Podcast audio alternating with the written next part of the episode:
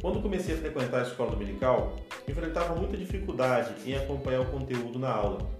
Acredito que faltava algum incentivo para estudar a lição da EBD a cada domingo, inclusive a leitura bíblica diária. Agora, como professor, quero ajudar você a vencer essa dificuldade e contribuir para seu crescimento teológico. Deus te abençoe.